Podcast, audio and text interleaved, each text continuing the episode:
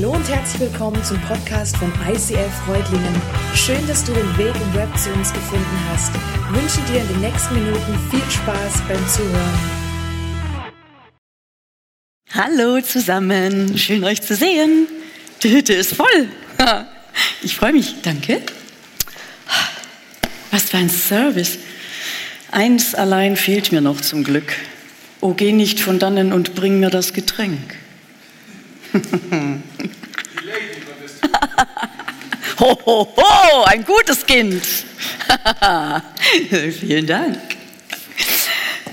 Hey, gestern Abend war ich Zeuge, äh, Ohrenzeuge eines etwas merkwürdigen Gesprächs. Ich möchte euch daran teilhaben lassen. Es ging etwas länger, aber ich habe mir das aufgeschrieben, was ich mir noch merken konnte. Gespräch zwischen Christkindlein und Knecht Ruprecht. Ey, full strange. Sagt das Christkindlein, hast denn das Säcklein auch bei dir? Sagt Knecht Ruprecht, das Säcklein, das ist hier. Denn Äpfel, Nuss und Mandelkern fressen fromme Kinder gern Originalton. Hast denn die Rute auch bei dir? Ich sprach, die Rute, die ist hier. Doch für die Kinder nur die Schlechten, die trifft sie auf den Teil, den Rechten. Ich so, äh. Christkindlein sprach, so ist's recht, so geh mit Gott, mein treuer Knecht. Von draus vom Walde komm ich her. Ich muss euch sagen, es weihnachtet sehr. Nun sprecht, wie ich's hier innen find. Sind's gute Kind? Sind's böse Kind? Und ich so, ah. ich habe mich nämlich gefragt, in welche Kategorie mich dieser Knecht Ruprecht äh, da einordnen würde. Und habe mich auf den Staub gemacht. Spaß beiseite, ihr habt das wahrscheinlich erkannt, ein Teil aus Theodor Storms Gedicht 1800 O Grad. Gelebt hat er 1817 bis 1888, irgendwo in diesem Zeitraum hat er dieses Gedicht geschrieben. Ich durfte es als Kind auswendig lernen, bevor, also am Nikolausabend, also am 5. Dezember. Die kleine Lichi, so vier war ich, glaube ich. Und dann habe ich das Gedicht auswendig gelernt vorher und dann habe ich es vorgetragen. Ich habe nicht immer so ganz kapiert, warum das blond gelockte, wunderbar süße Baby in der Krippe mit seinen blauen Augen da liegt und sich eins grinst, wenn der Knecht Ruprecht mit der Rute kommt und Kinder verhaut. Aber als Kind fragst du da nicht so arg, denkst du, es muss so sein? Also, ich trage also das Gedicht vor und meine Mama erzählt, ich habe alle zum Lachen und Brüllen gebracht, denn mit großer Ernsthaftigkeit sprach ich, von draus vom Walde komm ich her. Ich muss euch sagen, es weihnachtet schwer. Und diese Schwere habe ich wahrscheinlich als Kind eben so verbal umgesetzt, also nicht alles verstanden und ein bisschen ne, mit Rute und so. So war's. Ich weiß nicht, ob die jüngere Generation das kennt und noch Gedichte aus mir kennt, aber das ist eine schön gruselige Erinnerung aus meiner Kindheit. Möglicherweise hast du aber jetzt gar nicht so schlechte Erfahrungen mit Nikolausi und 5. Dezember gemacht und ist eigentlich alles gut. Du hast also auch in froher Erwartung deine Schuhe rausgestellt und äh, heute Morgen die Tür aufgemacht. Und da war alles voll mit Schokolade und mit ungespritzten Orangen vom Alberto. Und Nüssen biologisch an und abgebaut. Und vielleicht noch eine andere nette Kleinigkeit, vielleicht ein netter Zettel, irgendwas, was dich aufbaut. Glückwunsch, alles richtig gemacht, erwartungsgemäß beschenkt, du wurdest wahrgenommen, jemand hat sich um dich bemüht, wahrscheinlich der Nikolaus. Alles gut. Vielleicht ging es dir auch so wie manch anderem. Gute alte Tradition, stellt Stiefel raus, ist doch eh Quatsch. Wer soll da auch was reintun? Äh, da war die letzten Jahre auch nichts drin, aber jetzt machen wir es halt mal. Ich habe es auch so gemacht. Und ich sage euch eins, Bei ungefähr 12 bis 14 Paar Winterstiefeln ist die Entscheidung, welche da raus sollen, gar nicht so einfach. Ich habe also ein paar gefunden und habe sie rausgestellt und natürlich, die ganzen letzten Jahre war auch nichts drin, was soll da drin sein? Ja, und außerdem, wer glaubt schon an den Weihnachtsmann, oder? Also ich kenne höchstens dieses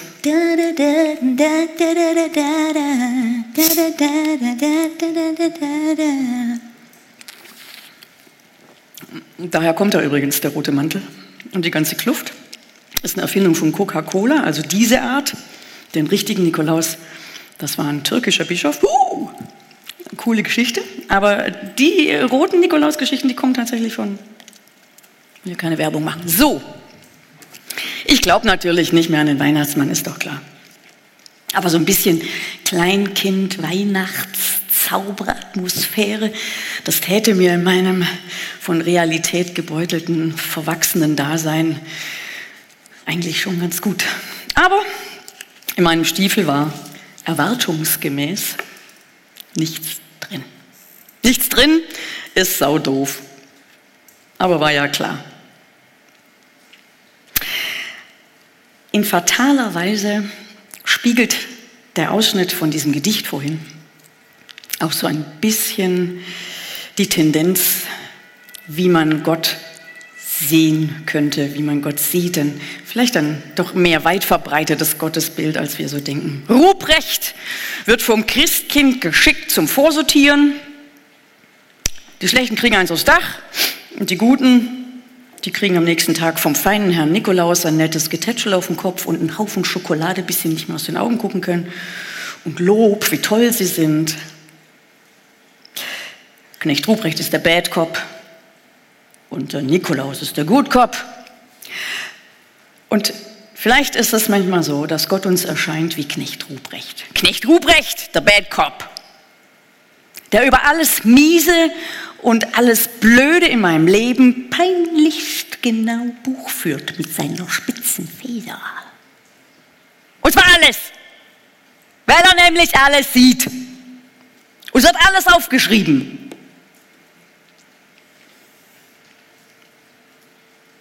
Abgerechnet wird zum Schluss Django gemäß oder am 5. Dezember. Gott ist der strenge Richter, der alte Mann mit dem langen Bart, der zynische Typ, der hier alles den Bach runterlaufen lässt und sagt, ja, ja, lass die mal noch machen, die kriege jetzt eh nicht noch. Der, der lacht, wenn seine dubbelige Kinder mal wieder da Allerwerteste voll kriegen. Der, auf dessen T-Shirt steht, das ist mir egal. Die Blicke zählt. Wenn du in dich hineinhorchst und ansatzweise so einen, Achtung, Wortspiel, geknechteten Glauben in dir findest, dann hoffe ich, dass nach der heutigen Celebration du tief ein- und aufatmen kannst und du diesen geknechteten Glauben in die Wüste schicken kannst. Und ich bete jetzt, dass der Heilige Geist deine und meine Ohren aufmacht und dein Herz und mein Herz durchlässig macht für Befreiung und Aufatmen in der besten Botschaft aller Zeiten. Amen. Nehmen wir also an, diese vorhin beschriebene innere Überzeugung hat in irgendeiner Weise in dir Wurzeln geschlagen. Dann ist klar, dass das Elend der Welt kommt von Gott und deine bescheidene Situation kommt daher, dass du nicht brav warst, dass du dich nicht an die Regeln gehalten hast. Und dann ist klar die Konsequenz Strafe. Die Route kommt auf den Teil, den rechten oder sonst wohin. Wie oft habe ich in meinem Beruf im Gesundheitswesen von äh, Patienten gehört, warum ich, was habe ich denn Schlimmes getan, dass ich jetzt so drin hänge? Ich habe doch niemand was getan. Klammer auf, ich war doch immer brav. Das gilt es zwar natürlich zu bezweifeln, aber gut, in ihrer Wahrnehmung, ich habe doch nie jemandem was getan. Ich war doch immer brav. Wieso kommt denn jetzt die Route? Ist so ein bisschen ironisch, wie ich das sage, aber vielleicht ist ein Kern drin, der in dir steckt, ein Stachel, was das angeht. Und mit so einem Gottesbild, meine Lieben, dann brauchen wir gar keine Stiefel vor die Tür stellen, um in diesem Stiefelbild zu bleiben mit Nikolaus und es wird entweder nichts drin sein oder eine Route. Mit so einem Gottesbild kann ich auch das ganze Gerede von so einem ominösen Geschenk, das Gott uns zu Weihnachten machen möchte, Sülz, Sülz, überhaupt nichts anfangen. Es geht mir auf die Nerven. Es trieft. Ich kann es auch nicht ernst nehmen, blond gelocktes Kind. Er war ganz nicht blond. Und was ich brauche, ist tatsächlich Schokolade bis oben.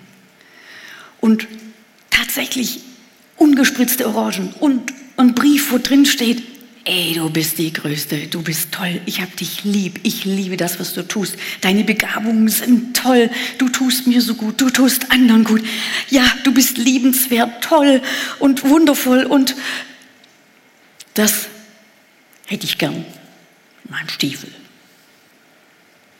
Hm.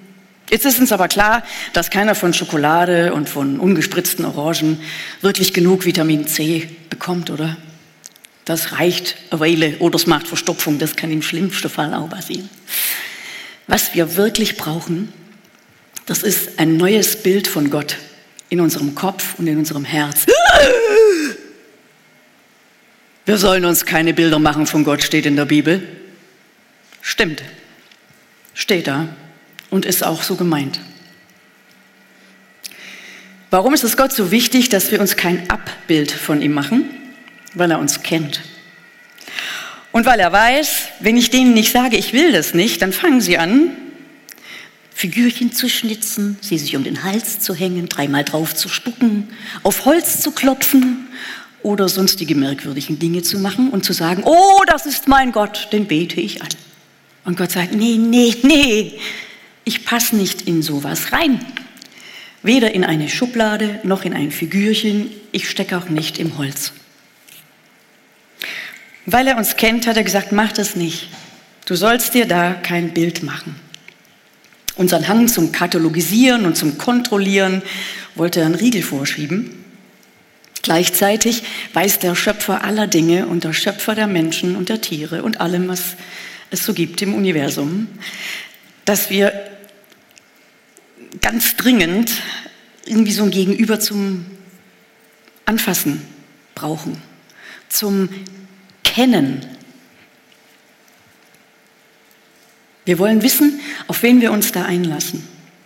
Und ich glaube, wir können sehr unpersönliche Beziehungen leben. Ne? Also ich meine, wenn ich jetzt zum Bäcker gehe und bezahle und kaufe und sage, Grüß Gott, Frau Meier und so, dann habe ich eine, eine Beziehung, aber sie ist doch also von großer Distanz ähm, begleitet. Aber wenn ich eine sehr enge, eine intime Beziehung, eine freundschaftliche, liebevolle Beziehung mit jemandem führen möchte, dann will ich doch wissen, wie tickt denn der oder die? Wie ist denn der drauf? Möchte ich denn mit dem eine Beziehung leben? Möchte ich mit dem unterwegs sein? Und Gott weiß, in was für einer Zwickmühle wir da stecken. Also wir sollen kein Abbild machen, macht ja kein Bild von Gott, macht das lieber nicht. Ja, aber andererseits, dieser Begriff, dieses Gott, irgendwie muss ich es eben doch auf was kriegen, dass ich zumindest im Ansatz begreifen kann. Und wäre Gott dieser zynische alte Mann auf seinem Thron, der auf uns runterguckt und sagt, ist doch mir egal, wie er das Problem löst, dann wären wir echt in der Bredouille. Aber Gott ist anders. Er selbst gibt uns die Lösung. Er kommt uns wieder mal seit Menschen erschaffen zum ein Trilliardsten Mal entgegen.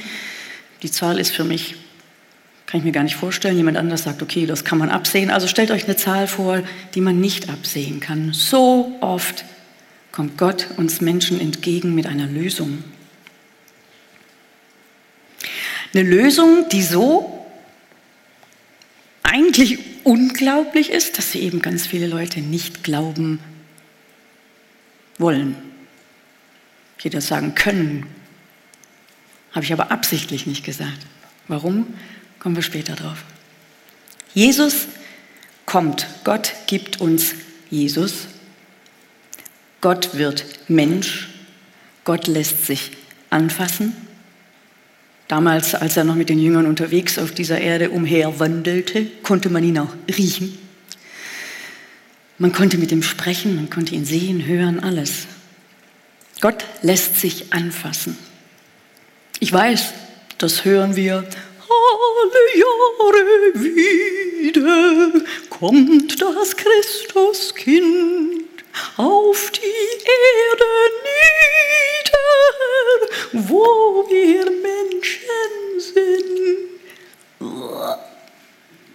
Entschuldigung, ich weiß, manche mögen das Lied, ich ich mag, auch alte Songs und das ist cool, aber was wir draus machen, ist so ein süßliches Zeug, was überhaupt nichts mit dem zu tun hat, was an Weihnachten passiert ist.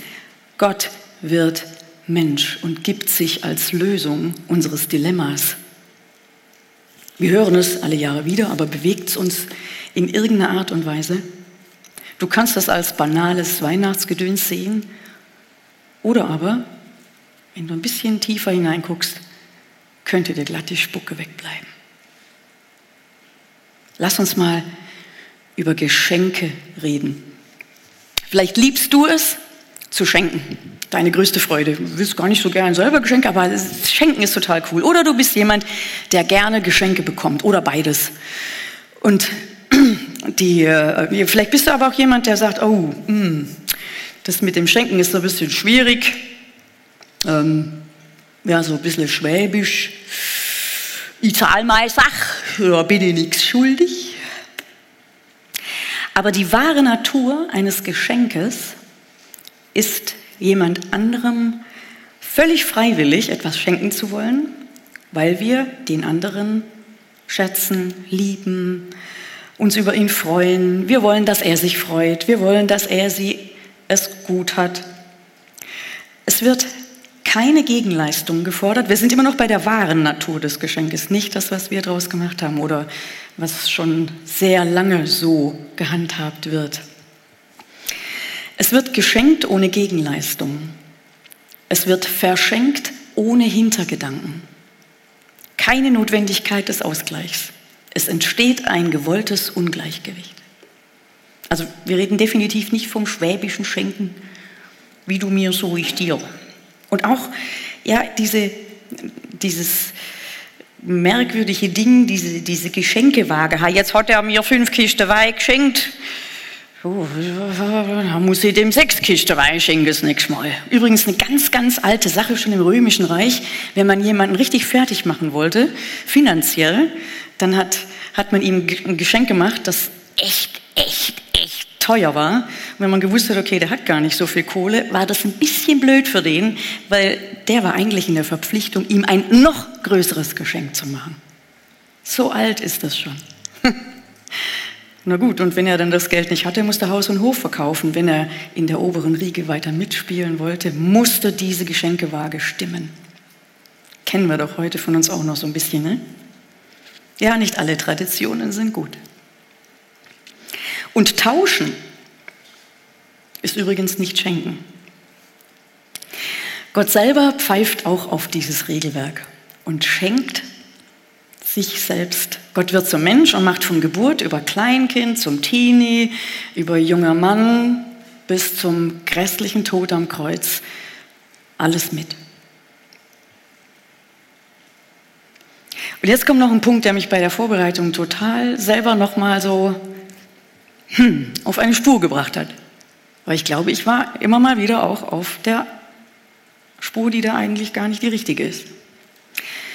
Und zwar, habt ihr das schon mal gehört, diesen Satz? Einer sagt, oh ich zweifle so an meinem Glaube.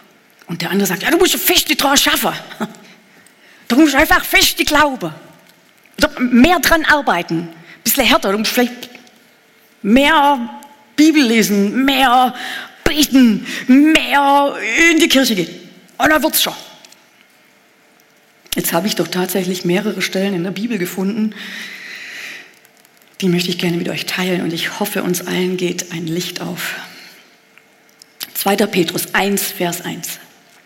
Dieser Brief ist von Simon Petrus, einem Diener und Apostel von Jesus Christus. Ich schreibe an euch alle, die ihr denselben kostbaren Glauben habt wie wir. Einen Glauben, der uns durch Jesus Christus geschenkt wurde. Er ist unser Gott und Retter und macht uns vor Gott gerecht. Ah. Es ist doch, also ich meine, man, ich habe schon, ich lese ja auch die Bibel, gell? Aber irgendwie habe ich da so drüber hinweggelesen, so. Er schenkt uns den Glauben. Ich sage, Glauben muss mir selber, also ich muss halt Glaube, Glaube, also ich muss halt ne, Glaube können. Deswegen sagen Leute, ah, das ist schön, dass du glaubst, aber ich kann es nicht. Wenn wir jetzt diese Bibelstelle anschauen und es folgen noch ein paar andere, dann werden wir feststellen, das hat überhaupt nichts mit Können zu tun. Gott schenkt uns nicht nur Jesus zum Anfassen, also auch durch das, was in der Bibel steht, können wir ihn umfassen und erfassen. Er schenkt uns auch noch den Glauben dafür, dass wir ihn erfassen und anfassen können. Dass Jesus real ist und wahr, das kommt nicht aus mir raus, diese Erkenntnis. Oh, jetzt denken die besonders schlau. Jetzt stimmt es gar nicht. Matthäus 16, 16 bis 17. Simon Petrus antwortete, du bist der Christus, der Sohn des lebendigen Gottes. Da erwiderte Jesus, Glücklich bist du, Simon, Sohn des Johannes, denn das hat dir mein Vater im Himmel offenbart. Von einem Menschen konntest du das nicht haben. Uh.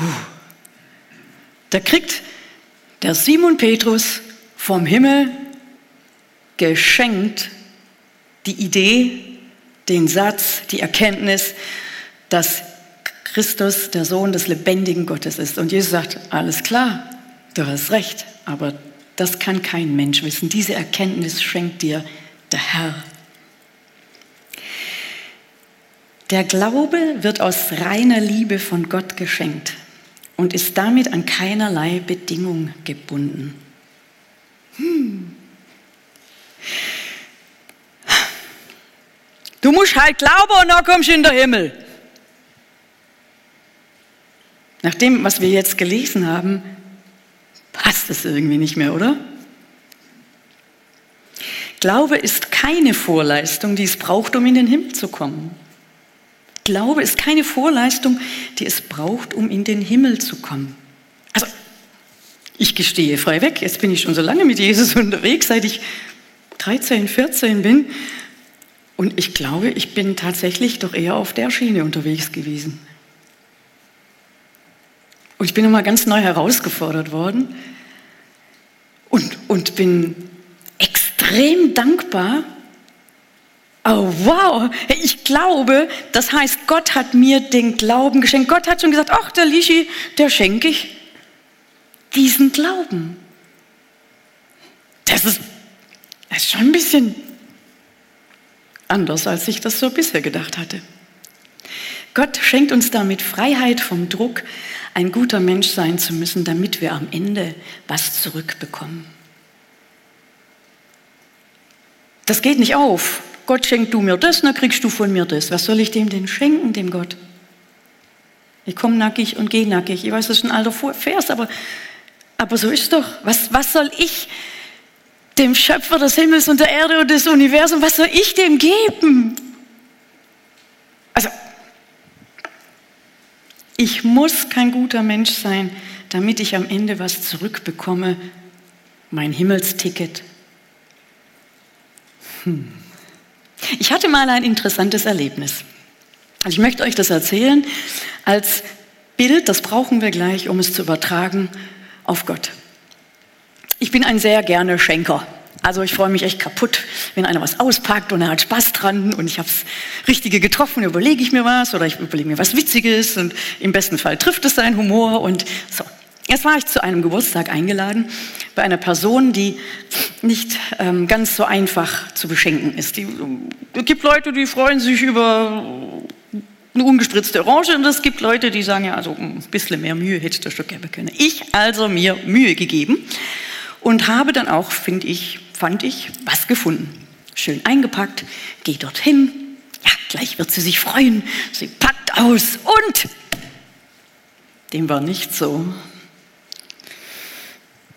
Sie hat es ausgepackt, sie hat es betrachtet, die Person guckt es an und sagt dann, vor versammelter Mannschaft. Hm. Also, das gefällt mir gar nicht. Ich würde es dir wieder zurückgeben. Ich höre, der eine oder andere atmet tief ein und raunt ein wenig und hofft, dass ihm das nicht passiert. Ja, es ist kein schönes Gefühl. Es ist sehr unangenehm. Es, äh, es, so stand ich dann da mit meinem Geschenk. Einerseits bin ich ja auch kein Freund von Heuchelei, aber andererseits, also es fühlte sich echt kacke an und dann habe ich es halt wieder mitgenommen und den restlichen Abend halt irgendwie versucht, Contenance zu bewahren. Und ja, was aber auch passiert ist, ist, dass ich äh, dieser Person nichts mehr geschenkt habe, als dann, es war mir zu riskant. also normal brauche ich sowas nicht. Hm. Ihr habt das Bild?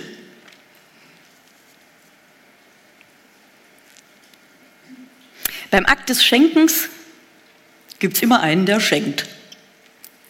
Aber es braucht halt auch einen, der es annimmt.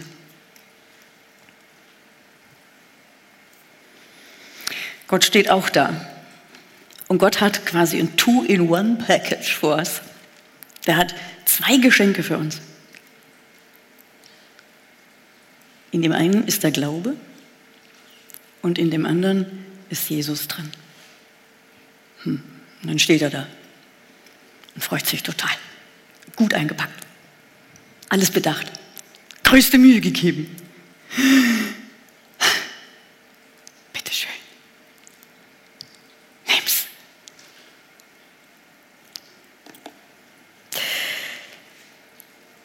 Wir Menschen werden von Gott so, mit so viel Liebe und so viel Respekt bedacht,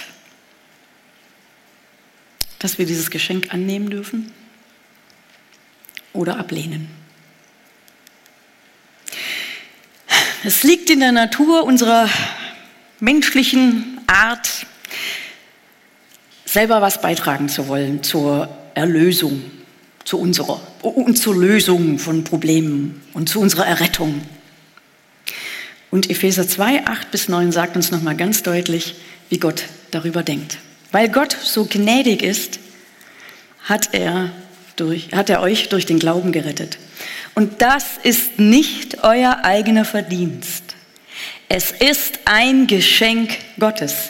Ihr werdet also nicht aufgrund eurer guten Taten gerettet, damit sich niemand etwas darauf einbilden kann. Oh, wie gut kennt uns Gott. Und da schiebt er uns also auch einen Riegel vor. Er schenkt uns das, damit wir nachher nicht denken, ho, ho, der kann ganz zufrieden sein, der Gott mit mir. Ich glaube ja an den, obwohl es ein bisschen spooky ist so. Aber er kann ganz schön stolz sein auf mich. Entgegen jeglicher Logik und Widrigkeit glaube ich an Gott. Was bin ich für ein Hecht? Und Gott sagt, ah, du bist ja auch ein Hecht, aber ich schenke dir diesen Glauben und ich schenke dir Jesus. Es ist so, bei dieser Schenkerei, ne, ist es so, dass immer der Schenkende das größere Risiko trägt. Jesus kam einem, an einem von Gott festgelegten Zeitpunkt auf diese Welt, völlig nackig und super verletzlich, so wie jeder von uns. Viele haben das Geschenk abgelehnt, manche mehr und manche weniger höflich. Aber Gott sehnt sich nach Beziehung zu seinen Menschen. Und seine eigenen festgelegten Regeln diesbezüglich machen ihm dabei am meisten Schmerzen, weil wahre Liebe bedingungslos ist. Und man darf Anträge oder Geschenke auch ablehnen. So schmerzhaft das für den Werber, für den Schenkenden auch ist, der muss damit leben. Und Gott wünscht sich nichts sehnlicher, als dass seine Menschen sein Geschenk annehmen. Ich glaube, das ist durch diese Bilder klar geworden. Er gibt dieses Two-in-One-Packet. Kein Leistungsdruck. Er schenkt uns den Glauben. Kein, ich muss härter an mir und meinen Glauben arbeiten.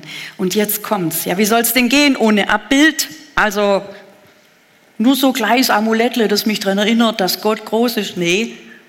Und zwischen, ja, aber wie soll ich ihn denn erfassen? Wie soll ich das jetzt machen?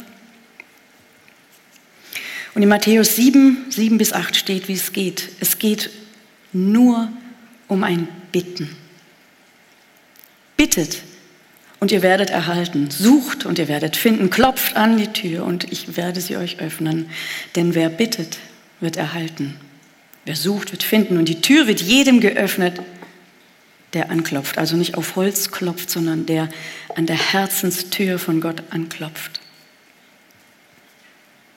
Was, wen werden wir erhalten? Ich glaube, ich habe es jetzt schon so oft gesagt. Ich hoffe, ihr könntet es mitsprechen. Wir erhalten Jesus, der uns den Frieden gibt mit Gott. Wir brauchen diesen Frieden mit Gott, sonst ist unser Leben einfach verkackt. Ich sage es mal so ganz einfach. In unserem Herzen ist dieses Loch, das nach Frieden mit Gott verlangt. Und dieser Frieden mit Gott kann durch Jesus, wie soll ich sagen, gematcht werden. Ich liebe das neue Wort, matched. Frieden mit Gott und ohne Gegenleistung wird Jesus dir das geben.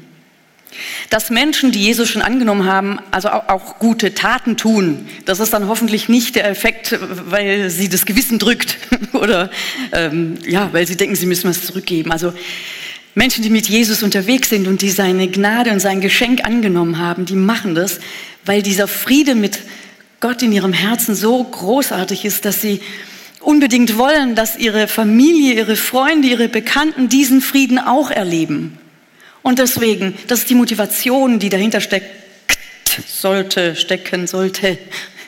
Deswegen mache ich das. Deswegen gehe ich zu meiner Nachbarin jeden Tag und sage ihr was Nettes oder kehre ihr die Straße. Nicht, weil ich denke, ich kriege dafür noch einen extra Punkt für mein Ticket in den Himmel. Vergesst es.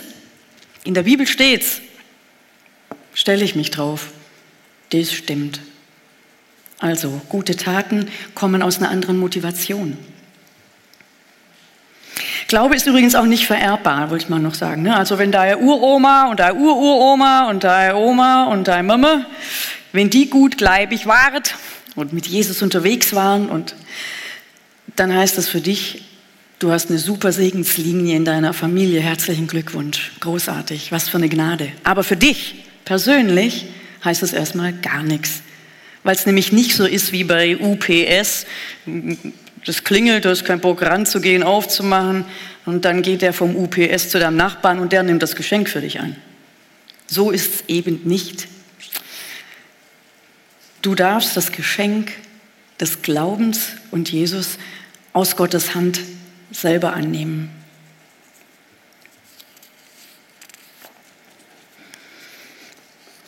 Für dich beten kann man schon. Für, die, für Beten, also gegen Beten kann man nichts sagen. Nee. Also wenn man Freunde hat, die Jesus noch nicht kennen oder die Familie, dann betet, dass ihre Herzen weich werden, dass sie offen werden, durchlässig für das Geschenk Gottes.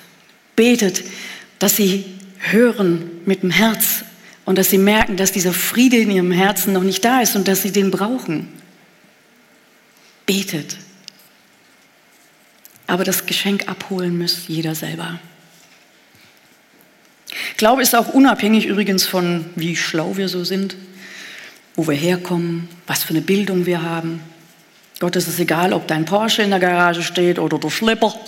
Egal, ob du ein Fahrrad hast oder Rollschuhe. Es ist ein Geschenk, nach dem ich fragen darf.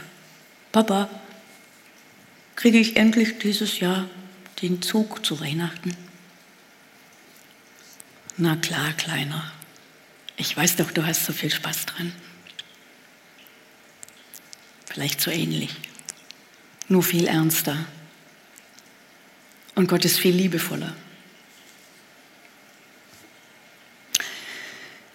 Was machen wir jetzt mit den Schuhen?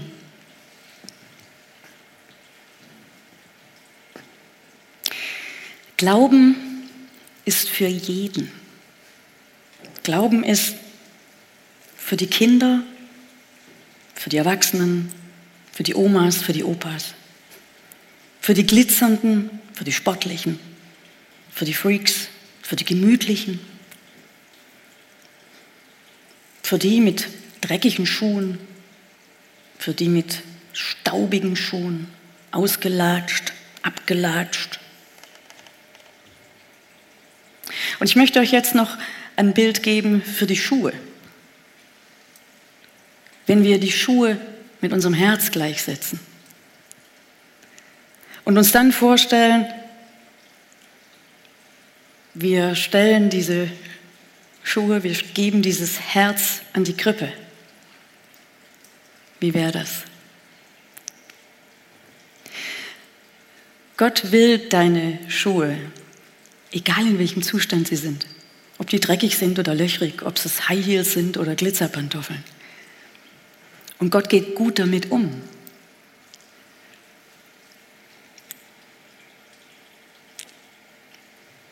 Vielleicht machst du es mit wackeligen Knien.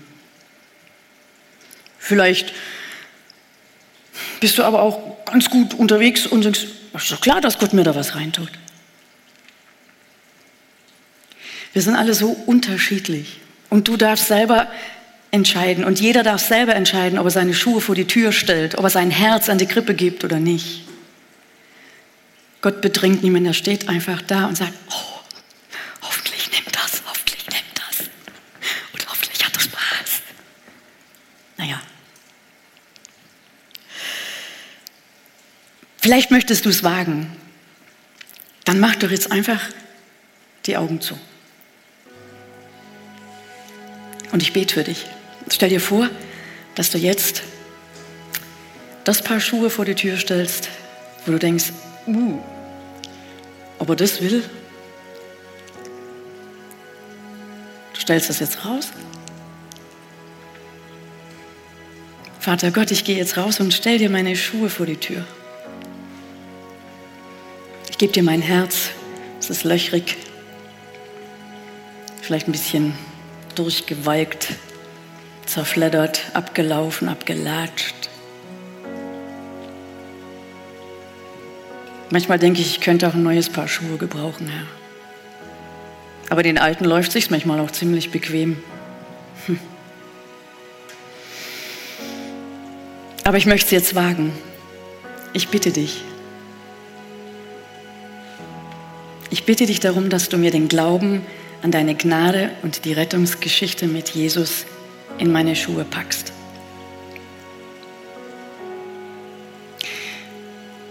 Ich will auf gar keinen Fall dieses Geschenk abweisen. Ich will es gerne nehmen. Ich danke dir, dass du mir Jesus gegeben hast. Auch dieses Geschenk will ich haben. So gern und mich darüber freuen, Frieden mit dir, du wundervoller Gott, zu haben. Ich gebe dir noch was, Gott.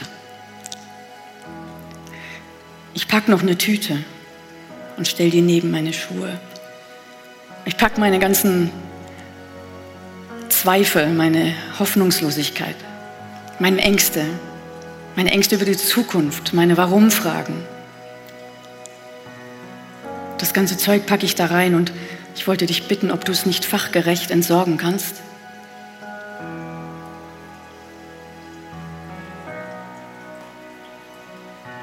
Ich danke dir, dass du meine Hoffnungen nicht enttäuscht.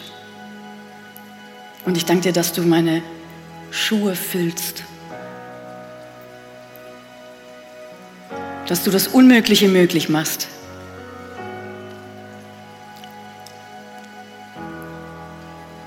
Und ich freue mich auf morgen, Gott. Amen.